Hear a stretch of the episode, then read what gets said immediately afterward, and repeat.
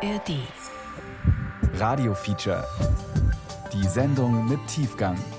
Ein Podcast von Bayern 2.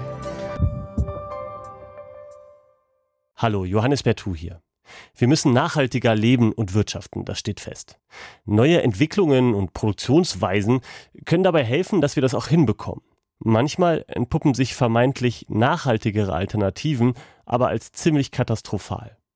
Vor ein paar Jahren wurden Aquakulturen noch als Lösung im Kampf gegen Überfischung gefeiert. Fische in großen Gehegen im Wasser groß zu ziehen, statt die Meere leer fischen, klingt ja auch erstmal gut. Das Problem ist das Futter für diese Aquakulturen. Im ARD Radio Feature geht es heute um Fischmehl, das in Senegal hergestellt wird.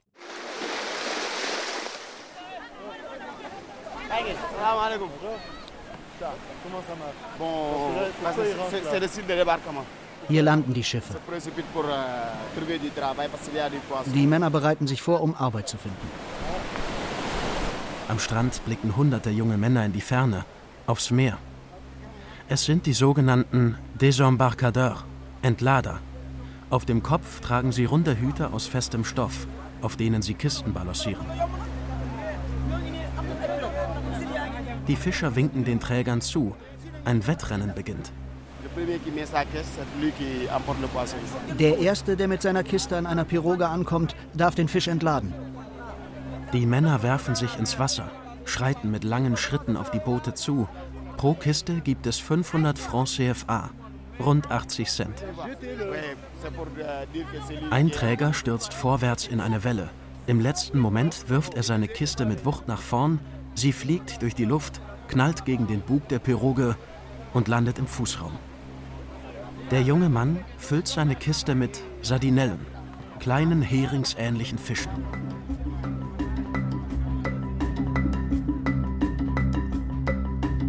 Fische zu Fischfutter.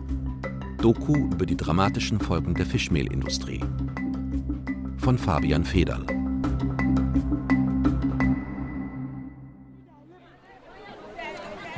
Jeden Tag, wenn über dem Strand von Kaya, zwei Stunden nördlich von Dakar im Senegal, die Sonne untergeht, beginnt Mor Mbeng seine Runde.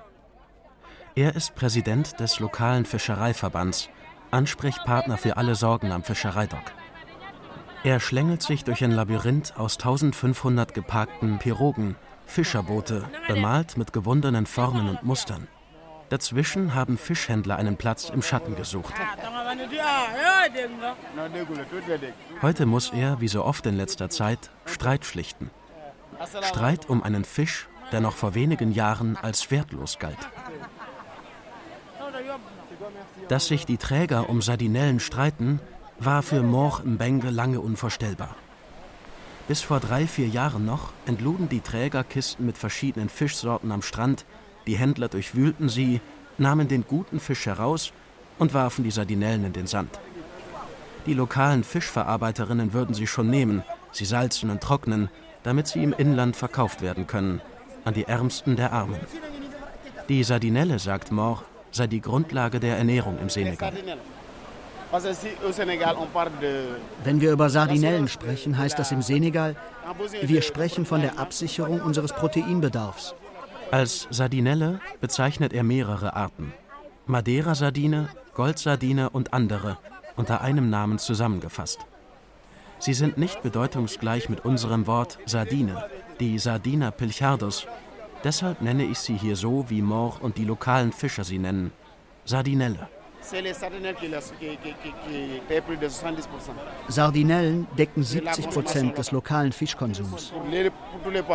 Auch weit weg vom Meer, für die armen Bewohner des Inlands.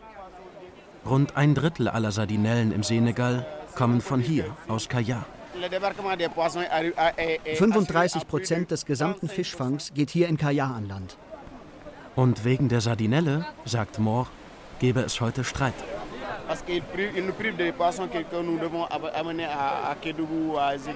Die Fabrik nimmt uns die Fische weg, die wir ins Inland schicken müssten, damit die Menschen dort Fisch essen können. Stattdessen wird der Fisch zu Mehl verarbeitet. Auf der einen Seite stehen die Menschen hier, die die Sardinelle essen.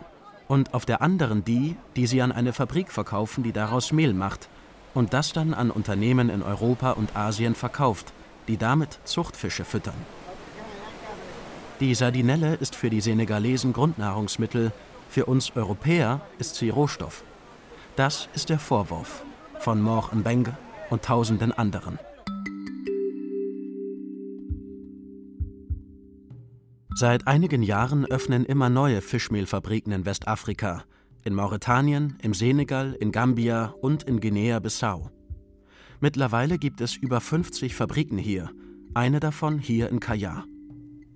In den Fabriken wird Fischabfall zu Mehl gemahlen und zu Öl gepresst.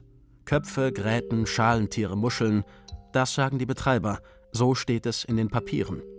Aus Abfall wird Fischöl und Fischmehl, Nahrung für die Fischzucht in Europa und Asien. Weltweit hat das Fischfuttergeschäft einen Umsatz von 114 Milliarden Euro jährlich. Und das wird hier zum Problem. Die Fabrik, so sagen es lokale Fischer, Aktivisten und mitunter auch europäische Politiker und Wissenschaftler, malt das Essen der Senegalesen zu Fischmehl, mit dem dann das Essen von Europäern ernährt wird.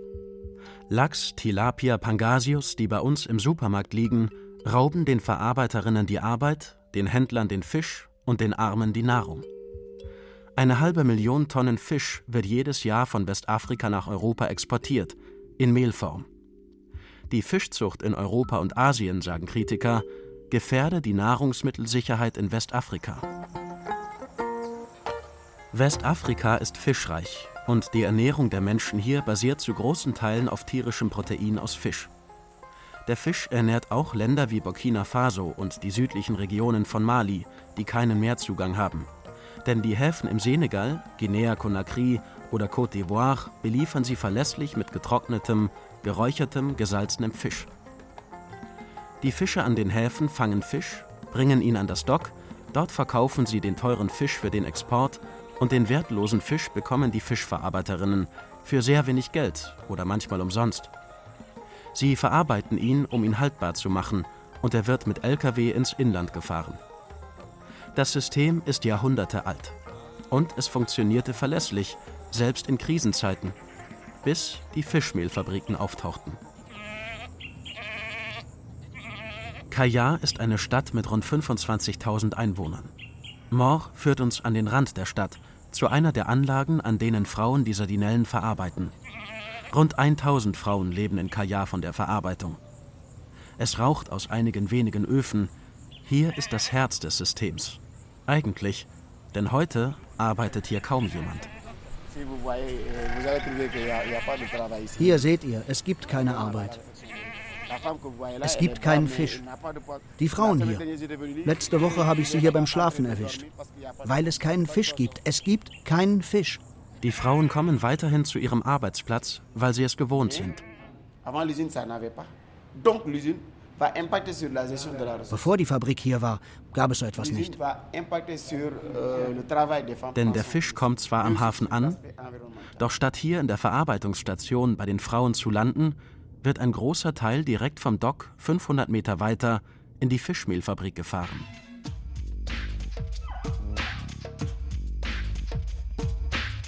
Die meisten der rund 50 Fischmehlfabriken in der Region werden von Chinesen und Marokkanern betrieben. Diese hier in Kaya ist eine Ausnahme.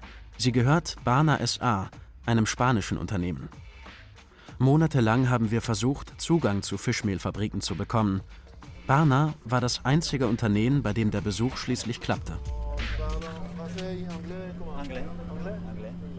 Wir, also ich und der beninesisch-belgische Fotograf Fabrice Montero, der hier öfter zu hören sein wird, durften die Fabrik besuchen, unter der Voraussetzung, dass wir nicht den Namen unseres Gesprächspartners nennen. Alle Mitarbeiter hier sind Senegalesen. Unser Gesprächspartner ist ein Baske, der alle zwei Monate vom Konzern nach Kaya entsandt wird. Wir nennen ihn den Direktor. Okay.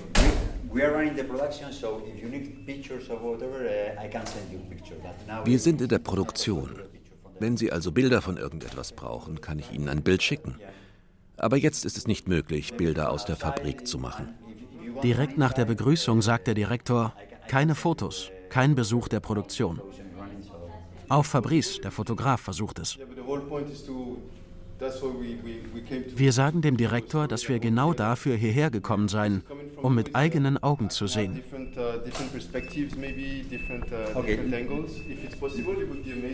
Okay, aber es ist nicht möglich. Wir schicken euch welche. Keine Diskussion. Der Direktor bittet in ein klimatisiertes Büro. Ein Assistent filmt das Gespräch mit seinem Handy. Just please photo. Yeah. Barna ist ein großer spanischer Fischmehlhersteller mit Kunden in ganz Europa. Die Expansion in den Senegal vor drei Jahren war notwendig. In Europa seien die Kapazitäten zur Fischmehlproduktion bereits ausgelastet. Hier in Westafrika ist noch etwas zu holen. So, first thing, we, we try to implement the same policy that we are using within the group here in Senegal. That means that we use mainly wir implementieren dieselben Regeln, die wir innerhalb der Gruppe in Spanien nutzen, hier im Senegal. Das heißt, wir nutzen vor allem Abfallprodukte aus der Thunfischkonservenindustrie. Wir sind in der Kreislaufwirtschaft tätig.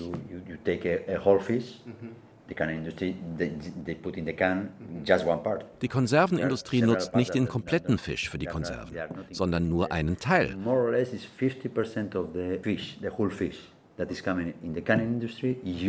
50 Prozent des Fisches, der in der Konservenfabrik ankommt, wird in der Dose verwendet. Die anderen 50 Prozent sind nicht in der Dose. Und diesen Teil sammeln wir.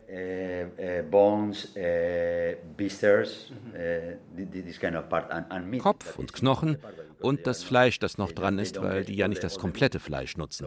All das sind die Teile, die wir nutzen. Fischmehl wird seit Jahrzehnten so hergestellt und sei heute im Futter für die Fischzucht jeder großen Zuchtanlage unersetzbar. Eh, Fischmehl ist nicht nur ökonomisch sinnvoll. Ein Fisch isst, was er frisst. Wenn ein Fisch Gemüse frisst, ist es kein Fisch mehr. Wir würden den Unterschied sofort am Geschmack des Fisches bemerken, wenn er mit Alternativprodukten gefüttert würde. Uh, Je nachdem, was sie fressen, ist der Geschmack ein anderer. Und alles ist anders. Es gibt einen Prozentsatz des Futters in der Aquakultur, der Fischmehl bleiben muss.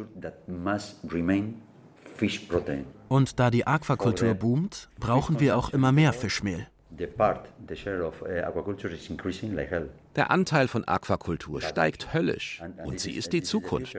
Und Fischprotein ist sehr nachhaltig. Fischmehl ist sehr nachhaltig und Barna ein nachhaltiges Unternehmen. Kann das wirklich sein?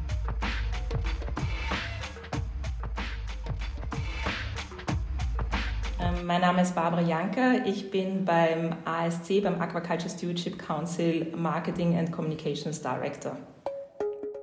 Das ASC ist in Europa das führende Zertifikat für Zuchtfisch. Man findet das türkise ASC-Logo auf rund 70 Prozent der Meeresprodukte in deutschen Supermärkten. Alle großen Supermarktketten in Deutschland habe ich angeschrieben. Alle unterstützen nachhaltige Aquakultur. Und zur Prüfung verlassen sich am Ende alle auf Siegel wie das des ASC. Die Prüfer des ASC verfolgen die Lieferketten Schritt für Schritt zurück bis in eine Fischerei und prüfen auch das Fischmehl. Generell ist es so, dass ähm, Futtermittel aus ungefähr 20 verschiedenen Bestandteilen bestehen. Also das ist eine relativ komplexe Zusammensetzung. Und ja, Fischmehl und Fischöl ist in den meisten Futtermitteln enthalten, ähm, in unterschiedlichem Ausmaß. Fischzucht ist das am schnellsten wachsende Segment der weltweiten Nahrungsmittelproduktion mit 160 Milliarden Euro Umsatz. Rund zwei Drittel aller Fische, die heute weltweit verzehrt werden, kommen aus Aquakultur. Zucht wird von Naturschutzorganisationen als die Lösung für das Ozeansterben gesehen. Wer züchtet, fängt keine bedrohten Arten, kann nicht überfischen, es gibt keinen Beifang. Im Gegensatz zu Hochseefischerei ist Fischzucht regulierbar und kontrollierbar. Sie ist umweltschonender als Tierzucht auf dem Land. Die Produktion von einem Kilo Fisch benötigt halb so viel CO2 wie die von Schweinefleisch. Die weltweit angesehene Umwelt-NGO Nature Conservancy fordert, bis 2050 müsste die Menschheit den überwiegenden Teil ihres tierischen Proteins aus gezüchtetem Fisch gewinnen. Die europäische Aquakulturbranche ist bereits jetzt mehr als 5 Milliarden Euro wert. Der neu eingerichtete Europäische Fischereifonds stellt für den Zeitraum 2021 bis 2027 mehr als 6 Milliarden Euro Subventionen bereit, davon ein erheblicher Teil für die Entwicklung von Aquakultur. Und es gibt heute eine ganze Industrie, die sicherstellen will, dass diese Wende hin zum nachhaltigen Fisch funktioniert. Barbara Janka sagt dasselbe wie der Direktor von Barna. Fischmehl werde aus Abfall gewonnen, Fischmehl sei ein Recyclingprodukt. 50 Prozent kommt aus diesen ähm, Verarbeitungsabfällen die in der Vergangenheit einfach weggeschmissen wurden und jetzt einfach recycelt und abgecycelt werden, wenn, wenn man dieses neudeutsche Wort verwenden möchte. Fischmehl sei nachhaltig. Wobei 50 Prozent aus Abfällen ja immer noch heißt 50 Prozent aus etwas anderem, frischem Fisch. Aber auch das sei laut Janka kein Problem. Bei diesem ganzen Thema Fischmehl und Fischöl ist das an sich Wildfisch auch eine sehr nachhaltige und auch nachwachsende Ressource sein kann, wenn es nachhaltig ähm, gemanagt und befischt wird. Also das heißt, wenn der Bestand so befischt wird, dass er sich auch äh, gut regenerieren kann. Fischmehl gilt also als nachhaltig, wenn es einerseits aus Abfällen und andererseits aus Frischfisch aus nachhaltig gemanagten Fischereien gemacht wird. Das gelte für ASC-zertifizierten Fisch, nicht zwangsläufig für andere. Marine Trust, der Zertifizierer für Fischfutter, der auch in Westafrika arbeitet, hat auf mehrere Interviewanfragen zu Bana nicht geantwortet. In vielen anderen Fällen sind die Lieferketten einfach nicht transparent und werden auch nicht nachgefragt, woher das Fischmehl oder das Fischöl kommt. Grundsätzlich ist das, was der Direktor aus der Fabrik sagt, also möglich. Das spanische Unternehmen Barna arbeitet mit Verarbeitungsabfällen, könnte also durchaus nachhaltig sein, im besten Fall sogar den Anforderungen der Zertifizierer genügen. Zurück in die Fabrik. Denn eines ist doch seltsam hier. Der Direktor sagt, sein Abfall komme aus der Thunfischkonservenindustrie. Von der ist aber in Kajar weit und breit nichts zu sehen. Woher kommt also der ganze Müll? Also der Rohstoff, den Barna braucht, um sein Fischmehl herzustellen? From the, from the factories in, in Dakar. Wir bekommen die Fischreste aus den Konservenfabriken in Dakar. Thunfisch vor allem. Die internationalen Fabriken sind im Hafen von Dakar. Es ist ein wichtiger Hafen für atlantischen Thunfisch. Der Direktor von Barna sagt, sein Produkt bestehe nur aus Abfällen aus Dakars Thunfischindustrie. Die Stadt ist aber zwei Stunden entfernt. Die Straßen sind schlecht, ständig verstopft. Es ergibt keinen Sinn, eine Fabrik nach Kayar zu stellen, wenn sie ihre Rohstoffe aus Dakar bekommt.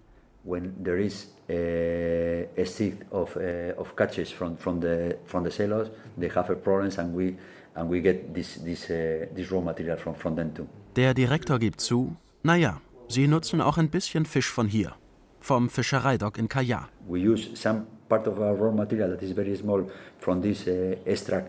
ein Teil unseres Rohstoffs kommt von Extrafängen hier am Dock, ein sehr kleiner Teil. Vor allem nutzen wir die Reste aus der Thunfischkonservenindustrie. Der Direktor lenkt wieder auf den Thunfisch. Wir wollen aber hören, was aus Kajak kommt. Kleine Fische.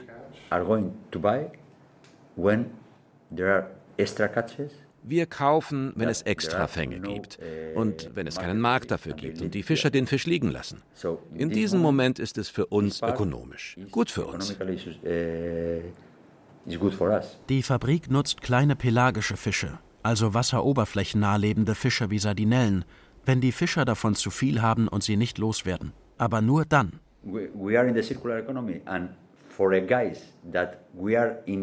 Wir sind in der Kreislaufwirtschaft tätig. Und wir haben eine Umweltphilosophie. Es ist in der DNA unseres Unternehmens.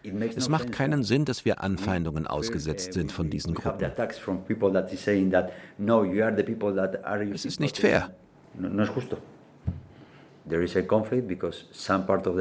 Es gibt Konflikte, weil einige Leute denken, dass wir gegen ihre Interessen sind. Sind wir aber nicht. Wir wollen doch noch versuchen, den Direktor dazu zu bringen, uns die Fabrik zu zeigen.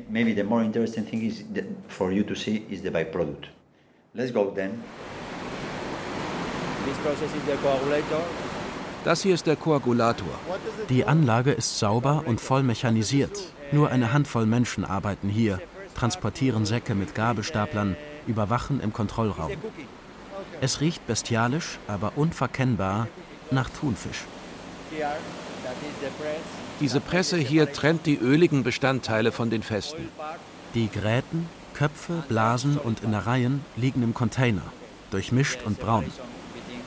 Die Masse wird durch Rohre gepresst, erhitzt, fest wird von flüssig getrennt, die Maische wird getrocknet und gemahlen.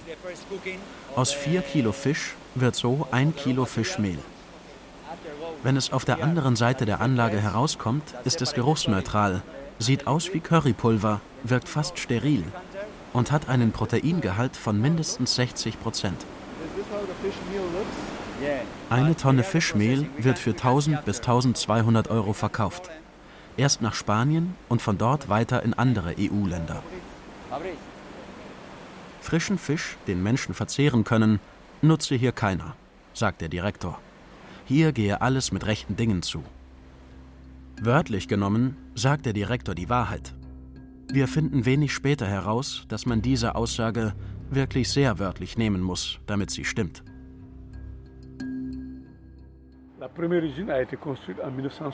Die erste Fabrik hier wurde 1967 gebaut. Sie blieb jahrzehntelang die einzige. Doch seit einigen Jahren sprießen die Fabriken aus dem Boden. Das Schlimme ist, wir wissen nicht, wie diese Fabriken hier entstehen. Es gibt viele, aber wir wissen nicht genau, wie es dazu gekommen ist. Alassane Samba ist der ehemalige Direktor des Ozeanographischen Instituts in Dakar, war zuvor bei der Welternährungsorganisation. Er ist Senegals Experte zum Thema Fischmehl. Und er war dabei, als die erste Fischmehlfabrik 1967 öffnete. Wenn jemand versucht, Fischmehl nur aus Müll zu machen, erreicht man keinen guten Proteingehalt. Man muss frischen Fisch beimischen. Nur mit Müll? Das ist nicht möglich. Bis Alassane verstand, wie die Definition von Abfall funktioniert. Fischer am Strand zeigten es ihm. Man nimmt Fisch, schüttet ihn in einen Eimer und lässt ihn dann den ganzen Tag in der Sonne. Andere Fischer erzählten, wie sie aufs Meer hinausfuhren für mehrere Tage und kein Eis mehr mitnahmen, um den Fang zu kühlen. Weil sie wussten, dass der verfaulte Fisch wertvoller ist als der frische. Als sie zurückkamen, war er verfault und so konnten sie ihn als Abfall für ein Vielfaches des Frischpreises an die Fabrik verkaufen und sparten noch Geld für die Kühlung. Dieser Fisch ist dann nicht mehr verzehrbar. Er hat begonnen zu faulen. Aber im Grunde ist es immer noch Fisch. Fischmehl ist ein zentraler Bestandteil der Zukunft unserer Ernährung, weil die Aquakultur die Zukunft unserer Ernährung ist. Solange rund 50 Prozent der Rohstoffe für die Herstellung von Fischmehl Frischfisch sein muss, sollte der aus nachhaltigen Fischereien stammen. Klingt gut. Doch Kajah ist keine nachhaltige Fischerei. Keiner hat den Hafen als nachhaltig zertifiziert. Also können die Fischmehlfabriken auch nicht den Frischfisch kaufen und sagen, sie seien nachhaltig. Doch wenn der Fisch verfault ist, im Sand rumliegt, nicht als Frischfisch deklariert werden kann, sieht das schon ganz anders aus. Dann stellen die Fabriken ihr Fischmehl aus 100% Abfällen her und sind auf dem Papier 100% nachhaltig. Manchmal beschwert sich ein Fischer.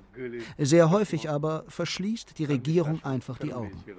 Das Fischmehl des spanischen Unternehmens Bana wird über die Zentrale im Baskenland nach ganz Europa verkauft, landet in Aquakulturen in Deutschland, Spanien, Norwegen, wird in ganz Europa genutzt. Das Mehl ist im Lachs, in den Forellen, in Tilapia. Es landet am Ende in Supermärkten wie Rewe, Aldi, Edeka, und mit jedem Schritt in der Lieferkette kann man es schlechter nachverfolgen. Sogenanntes Schüttgut ist besonders schwierig zurückzuverfolgen, wird neu zusammengemischt, Zusätze werden beigemischt, in verschiedene Säcke verteilt. Das Fischmehl aus dem Senegal könnte auch eine Zertifizierung für Nachhaltigkeit bekommen. Denn wenn man es zurückverfolgt, ist an jeder Stelle der Lieferkette alles nachhaltig. Denn was Müll ist, definiert nicht die Fabrik, sondern die Fischer.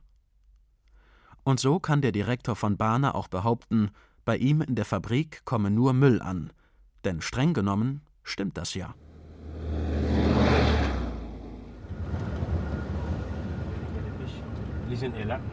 Wir reisen nach Joal Fatiout, einer Stadt im Süden Senegals. Karim Sall ist Chef des Fischerhafens. Und Omega Fishing ist die Fischmehlfabrik von Joal, Wand an Wand mit dem Fischereidock. Dieses Dock ist das wichtigste im Land. 430.000 Tonnen Fisch werden jährlich in den Docks im Senegal registriert. Ein Drittel davon hier in Joal Fatiout. Ganz Senegal lebt vom Fischfang. 825.000 Jobs hängen an der Fischerei, 80 Prozent davon auf Pirogen. Karim führt uns an ein Ladedock. Hier stapeln sich tausende Kisten mit jeweils 20, 30 Kilo Sardinellen darin.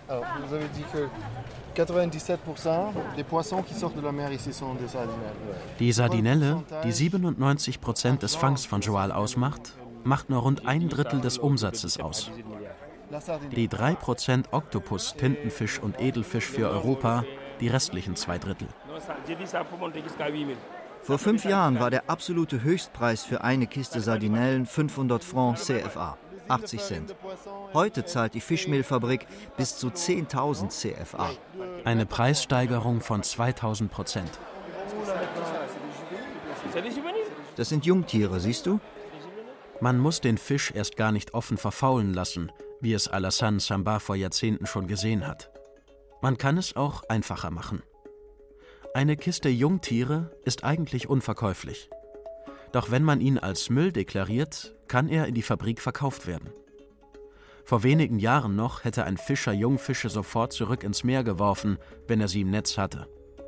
Heute zählt jedes Gramm, denn die Fabrik kauft per Kilo, egal welche Spezies, egal welches Alter, solange man es Müll nennt.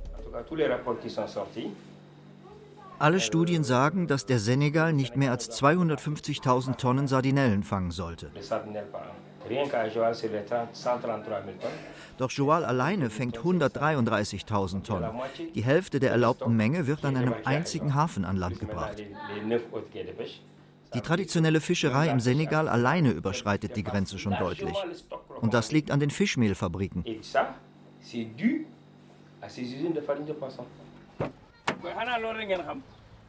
Karim möchte uns etwas zeigen. Den Ort, an dem wir sehen werden, was auf den Senegal zukommt, sollte das mit den Fabriken so weitergehen. Wir fahren an den östlichen Rand von Joal Fatiout. Die dichte Bebauung nimmt langsam ab. In der Ferne sieht man Rauch aufsteigen. Hier beginnt das, was er uns zeigen wollte der größte traditionelle Fischmarkt des Landes. Hier kommt der Fisch vom Kontor an, wird handwerklich geräuchert, gesalzen, gebeizt auf über 100 Hektar. Es ist ein offenes Feld, vollgestellt mit Tischen, Ständen, Hütten mit trockenem Fisch darauf. Rund 500 Burkinabé leben hier, einige hundert Guinea, ebenso viele Malier. Tausende Menschen hier. Jeden Tag. Sie holen die Sardinellen vom Dock, trocknen, salzen, fermentieren den Fisch hier für den Export in ihre Heimatländer, wo es oft das einzige günstige tierische Protein ist. Rund 10.000 Menschen leben von der Verarbeitungsstation, die nicht einem großen Unternehmen gehört, sondern von hunderten Familien genutzt wird. Ganze Regionen und Länder leben vom Produkt, das hier gemacht wird. Dieses System, getragen von Fischern und Verarbeiterinnen, verteilt seit Jahrzehnten den Fisch von Joal Fatiout so, dass jeder Senegalese und viele Malier, Burkinabé, Guinea alle paar Tage ein Stück Fisch auf dem Teller haben können. 4000 bis 5000 Frauen arbeiten hier. 24 Stunden am Tag. Normalerweise, meint Karim. Denn heute warten sie alle, auf das Produkt, das nicht mehr ausreichend vom Hafen hier ankommt. Hier ist der Flaschenhals. Was hier nicht verarbeitet wird, wird nicht ins Inland transportiert. Rund die Hälfte aller Einwohner der Region lebe direkt oder indirekt von der Fischwirtschaft. Hier in der Verarbeitungsstation von Joal Fatiout wird nicht weniger als ganz Westafrika ernährt. Die Zukunft ist eisig. Es gibt sie nicht.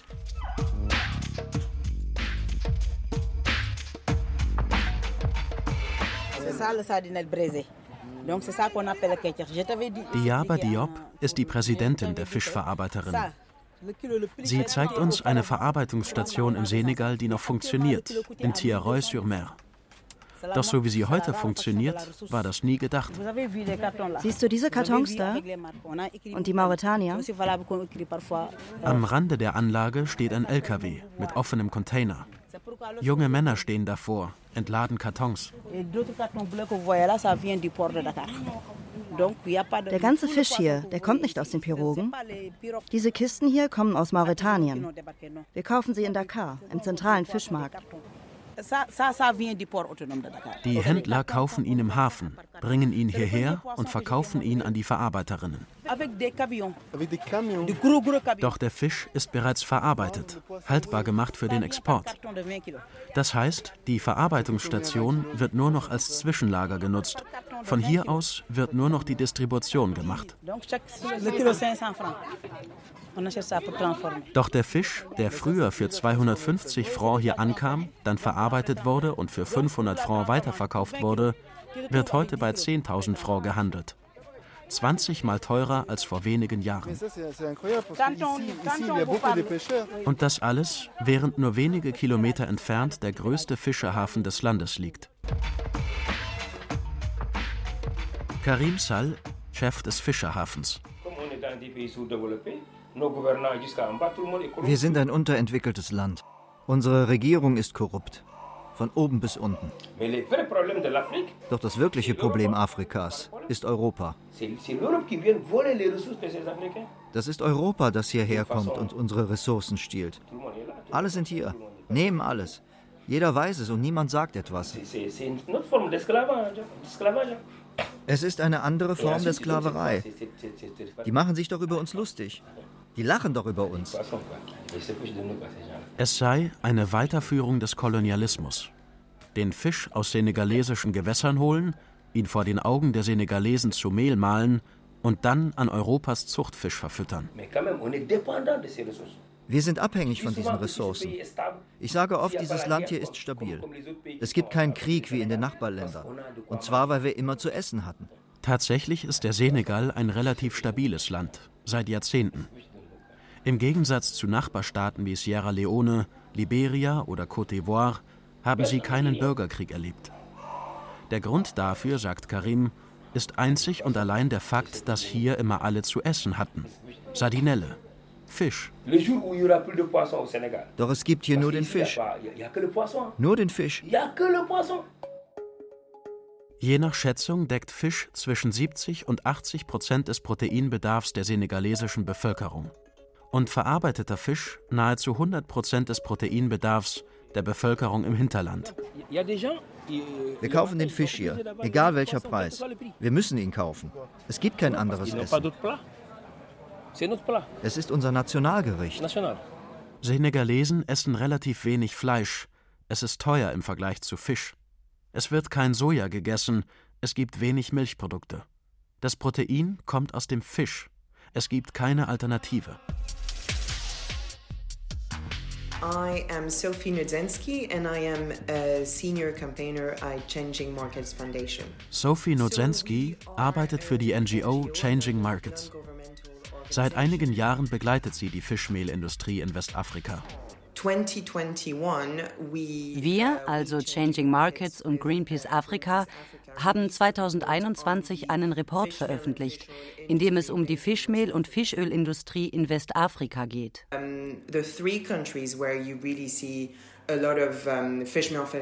Die drei Länder, in denen man sehr viele dieser Fabriken sehen kann, sind Mauretanien, Senegal und Gambia. Uh, Mauritania, Senegal and the Gambia. Sie sammelte Daten von den verschiedenen Fischereidocks, auch von Karim Sall und Mor Mbenge.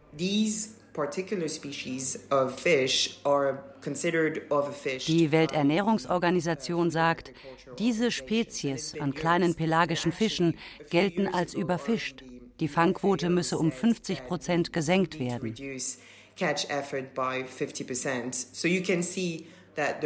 Die Fischmehl- und Fischölindustrie übt weiter Druck auf Fischbestände aus, die schon als überfischt gelistet sind.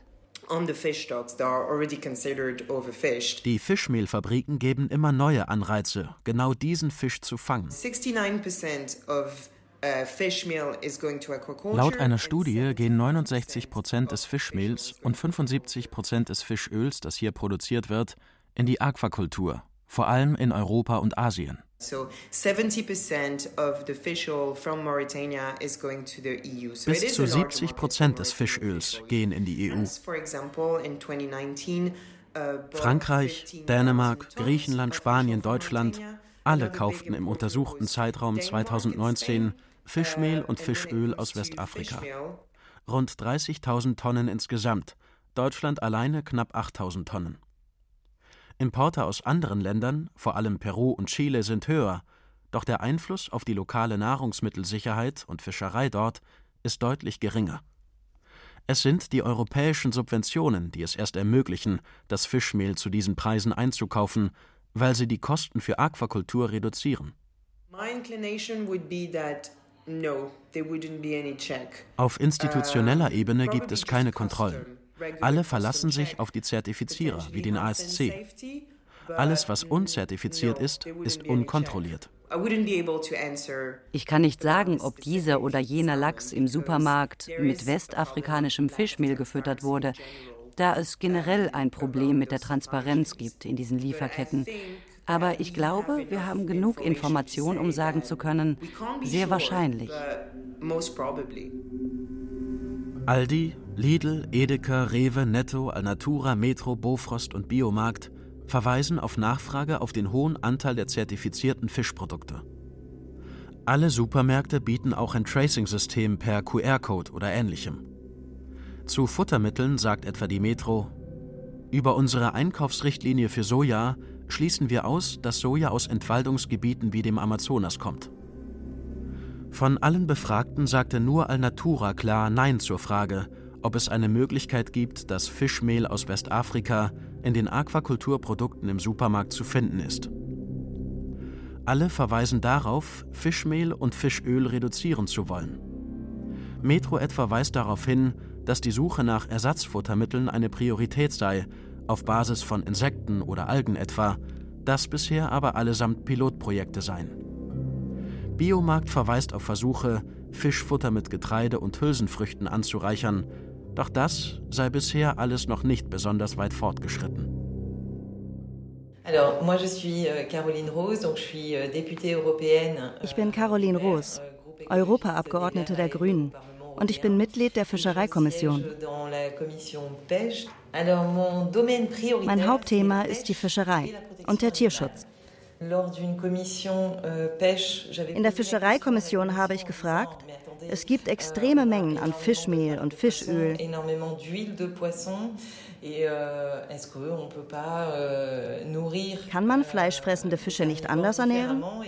Und sie haben mir gesagt damals, dass man seit einigen Monaten prüft, ob es Produkte gibt, mit denen man das substituieren kann. Euh, Seit Jahren wird versucht, die Abhängigkeit von Fischmehl für Fischfutter zu reduzieren. Schließlich kostet es doppelt so viel pro Tonne wie Sojamehl. Doch da die Fische, die wir in Europa aus Fischzucht essen, Dorade, Lachs, Tilapia, Fleischfresser sind, funktioniert die Ernährung mit Sojamehl nicht besonders gut. Andere Ersatzprodukte aus Algen, Schalentieren, Insekten sind in Entwicklung. Doch weder Caroline Rose noch der Direktor von Barna noch die Supermärkte sehen darin momentan eine industriell nutzbare Lösung. Das liegt zum einen am Preis des Rohstoffs selbst, aber auch an der Industrie. Es fehlt die Infrastruktur. Fischmehl ist ein altes Produkt, man kennt es, man weiß, wie man es herstellt, wie man es verschifft, exportiert, importiert, nutzt. Die Ersatzprodukte sind bis heute eher experimentell. Vorerst also bleibt es beim Fischmehl, und damit beim Fisch.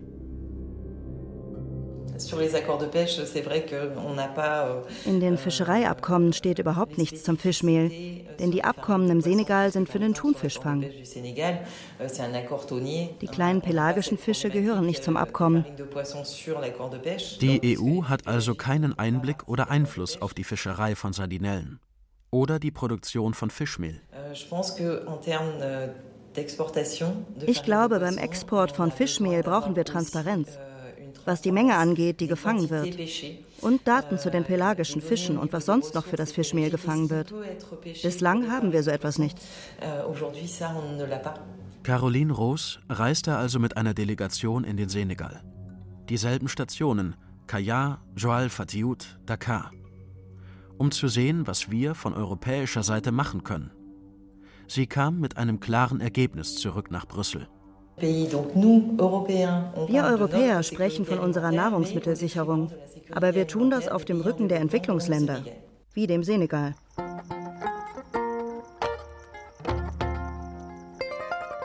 In unseren Gesprächen, die wir über Monate geführt haben bei unseren Besuchen an den verschiedenen Fischereihäfen im Senegal, fiel immer wieder ein Name: Abdoulaye Ndiaye. Bonjour. Caroline Roos vom Europaparlament hat ihn getroffen. Sophie Nozensky mit ihm gesprochen, Karim Sall und Mor Mbeng sprachen beide mit Ehrfurcht von ihm. Er sei die zentrale Figur im Kampf gegen die Fischmehlfabriken im Land. Er ist in allen Docks vernetzt, hat Kontakte zu den wichtigsten NGOs im Land. Abdullahi ist ein vielbeschäftigter Mann. Wir sollen ihn in seiner Heimatstadt treffen, Ngaparu, unweit von Dakar. Er führt uns in das Fischereidock. Diese Kühlanlage hier wurde nie benutzt. Sie wurde für Extrafänge gebaut. Die gab es aber seit 2016 hier nicht mehr. Wir haben nie einen Fisch hier gelagert. Wie soll es weitergehen hier mit den Fischmehlfabriken? Abdullahi braucht nicht lang, um sich selbst in Rage zu reden. Die Fabriken zerstören. Sie sollten nicht in westafrikanischen Ländern sein. Alle westafrikanischen Staaten sollten dafür kämpfen, dass sie aus unseren Ländern verschwinden.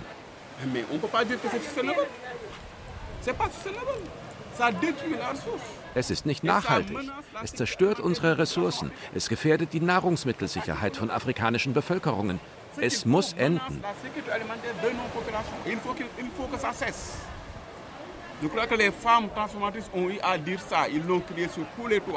Die Frauen müssen es von den Dächern schreien. Es muss enden. Eine Mutter aus Barni hat es mir einmal ganz einfach gesagt. Nadak, Nadak. Auf Wolof heißt das, es muss enden, und zwar heute und jetzt. Fischmehl zerstöre die wirtschaftliche Grundlage der Menschen. Zusätzlich aber zerstöre es die Perspektiven der Fischer, ihren Stolz und ihr Selbstbewusstsein. Seit einigen Jahren beobachtet Abdullahi, wie immer mehr seiner Brüder in Pirogen steigen, nicht um Fisch herauszuholen, sondern um zu fliehen nach Europa. Wer eine Lebensgrundlage hier hat, flieht nicht einfach so. Was sollen sie da? Keiner wolle gehen. Sie müssten gehen. Wir sollten die Fischer von Kaya fragen, sagt Abdullahi. Zum Beispiel Mor Mbenge.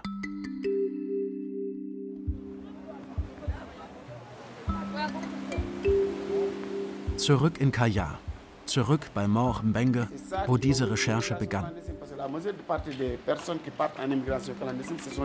Die Mehrheit der Menschen, die aus dem Senegal fliehen, sind Fischer, die nicht mehr ihr Leben bestreiten können.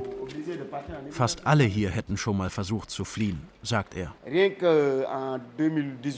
2018, 2019 gab es über 2000 Menschen, die verschwunden sind. Mitsamt ihrer Pirogen. Alle sind in Spanien. Fast alle meine Brüder sind in Spanien. Alle sind illegal eingereist.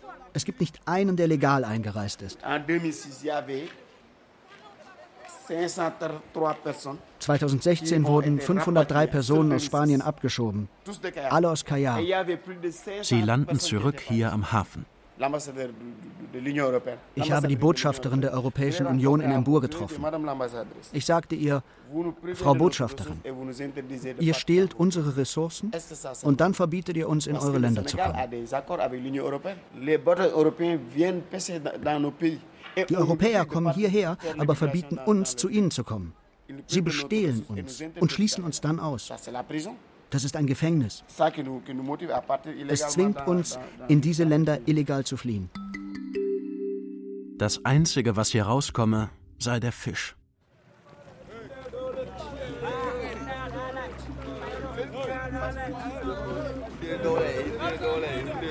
Sie singen, um mehr Kraft zu haben, das Netz herauszuziehen. Maget, der jüngere Bruder von Morgenbank, ist noch nicht geflohen. Wir sitzen mit ihm in seiner Piroge. Die Sonne geht über Kaya auf. In der Ferne hört man die Gesänge der letzten Fischer von Kaya. Die, die es noch versuchen.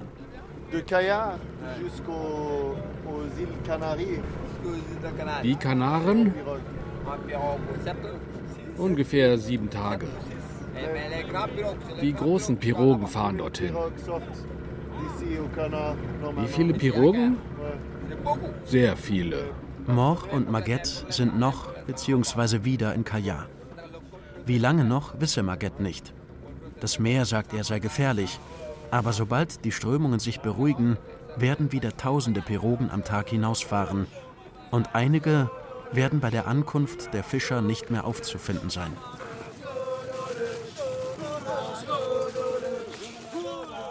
Wir fragen Alassane Samba, den Ozeanographen aus Dakar.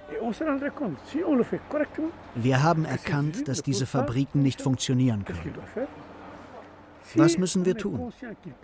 Wenn wir uns bewusst machen, dass diese Fabriken nicht funktionieren, ohne frischen Fisch zu benutzen, müssen wir Quoten für frischen Fisch bestimmen.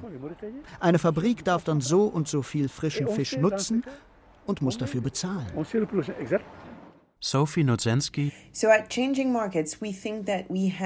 Wir von Changing Markets sind der Meinung, dass wir die Verwendung von Wildfängen als Tierfutter auslaufen lassen sollten und zwar so bald wie möglich. Derzeit gibt es einige Akteure in der Branche, die Maßnahmen ergreifen, um ihre Abhängigkeit von Wildfängen zu verringern. Aber das reicht nicht aus. Denn die Aquakultur ist insgesamt ein wachsender Wirtschaftszweig. Und selbst wenn einige Akteure effizienter werden, wird die Verwendung von Wildfängen insgesamt zunehmen. Wir müssen also die Verwendung von Fischmehl und Fischöl in der gesamten Branche schrittweise einstellen. Und das geht natürlich am besten durch Rechtsvorschriften.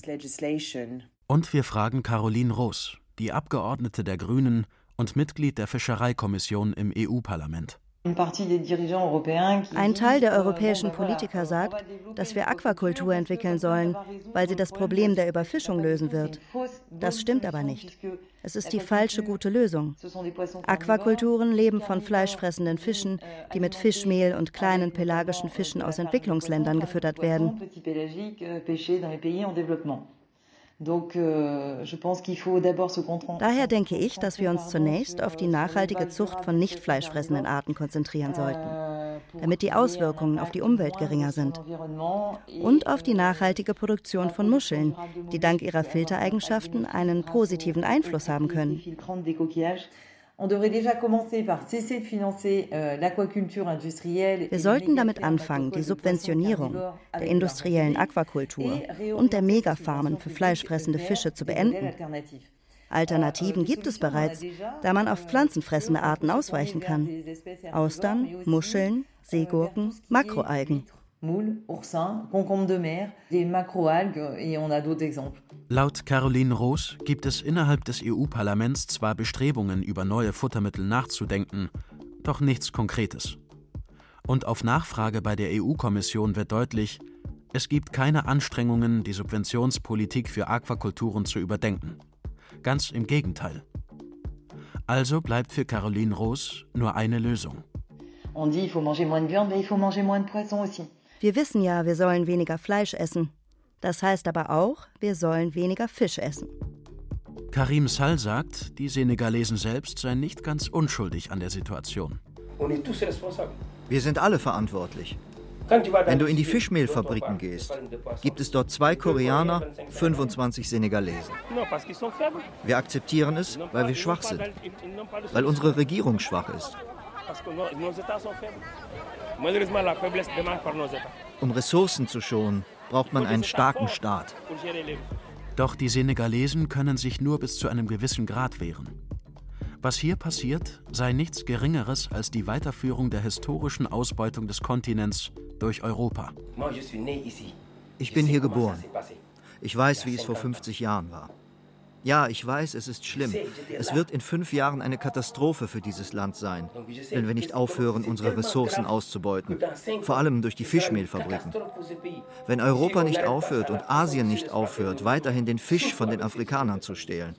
Das wird katastrophal sein. Leider werden sie uns danach filmen und sagen, schau, wir müssen ihnen helfen.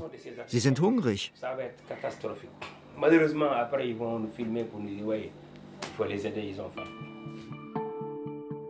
Ende 2022 erreicht mich eine E-Mail. Mor Mbenge und Martin Dao, eine der Frauen aus der Verarbeitungsstation, schreiben, wir haben gekämpft, bis die Spanier ihren Anteil an der Fischmehlfabrik verkauft haben. Barna Senegal ist jetzt Tuba Protein. Mor und Matti haben Tuba im Namen aller Einwohner von Kaya verklagt. Wegen Umweltverschmutzung. Barna bzw. Tuba soll dafür verantwortlich sein, Luft, Wasser und Boden rund um Kaya beschädigt zu haben. Als Beweise wurden extrem erhöhte Werte von Selenium, Chrom und Blei in Trinkwasserproben angeführt. Außerdem wurden Videos gezeigt, in denen zu sehen ist, wie Lkw von Barna Fischmüll in die Lagune von Kaya schütten und das Wasser sich dort tiefrot verfärbt. Doch das zuständige Gericht wies die Klage ab. Sie sei unbegründet. Mor Mbenge sagte der senegalesischen Zeitung Le Quotidien, wir haben die Schlacht verloren, aber nicht den Krieg. Wir werden weiterkämpfen um unser Leben. Denn um weniger gehe es hier nicht. Die Fischmehlfabrik in Kaya läuft weiter.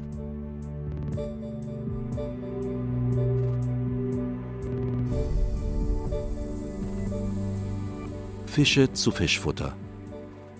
Doku über die dramatischen Folgen der Fischmehlindustrie von Fabian Federl. Es sprachen Sebastian Schlemmer, Andreas Laurenz Meyer, Luana Bellinghausen, Daniel Berger, Karen Dahmen und Markus J. Bachmann. Technische Realisation Dirk Hülsenbusch und Barbara Göbel. Regieassistenz Jana Scholten. Regie Martin Zöker. Redaktion Leslie Rosin und Nikolaus Steiner. Eine Produktion des Westdeutschen Rundfunks für das ARD Radio Feature 2023. Die Recherche wurde von der Otto Brenner Stiftung unterstützt. Das war das ARD Radio Feature zu Fisch aus Aquakulturen. Jetzt empfehle ich Ihnen noch einen ganz anderen Podcast, in dem es auch um Umweltzerstörung und die Scheinheiligkeit von uns Europäern geht. Der gemeine Lumpfisch ist eine Sci-Fi-Satire über das Europa der Zukunft, mitten in der Klimakrise. Ziemlich böse und ziemlich witzig. Sie finden alle Folgen in der ARD Audiothek. Worum es genauer geht, hören Sie gleich. Bis nächste Woche, Ihr Johannes Bertou. Also was ist das für ein Fisch? Ein hässlicher kleiner Scheißer mit fiesem Gebiss. Kein großer Verlust, wie sich's anhört. Nordeuropa in der nahen Zukunft. Emissionshandel war einmal. Jetzt sind Auslöschungszertifikate der Börsenhype schlechthin. Für alle, die leider mal wieder eine Tierart ausrotten müssen. Sir, ich glaube, Sie sollten aufwachen. Hacker zerstören auf einen Schlag die Gendaten zehntausender Arten. Das wäre Mark Halliard eigentlich egal. Nur hat er auf ein Tier viel Geld gesetzt, den gemeinen Lumpfisch. Und ausgerechnet den haben seine Tiefseemaschinen gerade ausradiert. Erstaunlich, nicht wahr? Mit welcher Gründlichkeit? Diese 19.000 Arten. Jetzt haben wir uns schon zweimal selbst dabei zugesehen, wie wir sie vernichten. Nicht mal Heuschrecken können das. Auch Intelligenzforscherin Karin Rossin sucht nach dem letzten lebenden Lumpfisch. Aber das ist auch das Einzige, was die Tierschützerin mit dem Spekulanten verbindet. Der Grund, warum Ihnen diese Fische so viel bedeuten, ist also, dass sie so rachsüchtig sind wie koreanische Straßenschläger? Greenwashing und Weltrettungsbusiness, Massenartensterben und künstliche Intelligenz. Alles in nur einem irrwitzigen Buch. Ich könnte es dir erklären, aber dazu müsste ich deine Intelligenz erheblich steigern. Möchtest du das? Der gemeine Lumpfisch von Ned Bowman. Sci-Fi-Satire um miese Deals und tote Tiere. 13 Folgen mit Stefan Kaminski ab dem 25. Mai. Wir sind auf der Suche nach diesem Fisch. Oh, es tut mir furchtbar leid. Aber wir haben ihn gegessen. In der ARD Audiothek und allen anderen beliebten Plattformen. Ein Podcast von Bayern 2.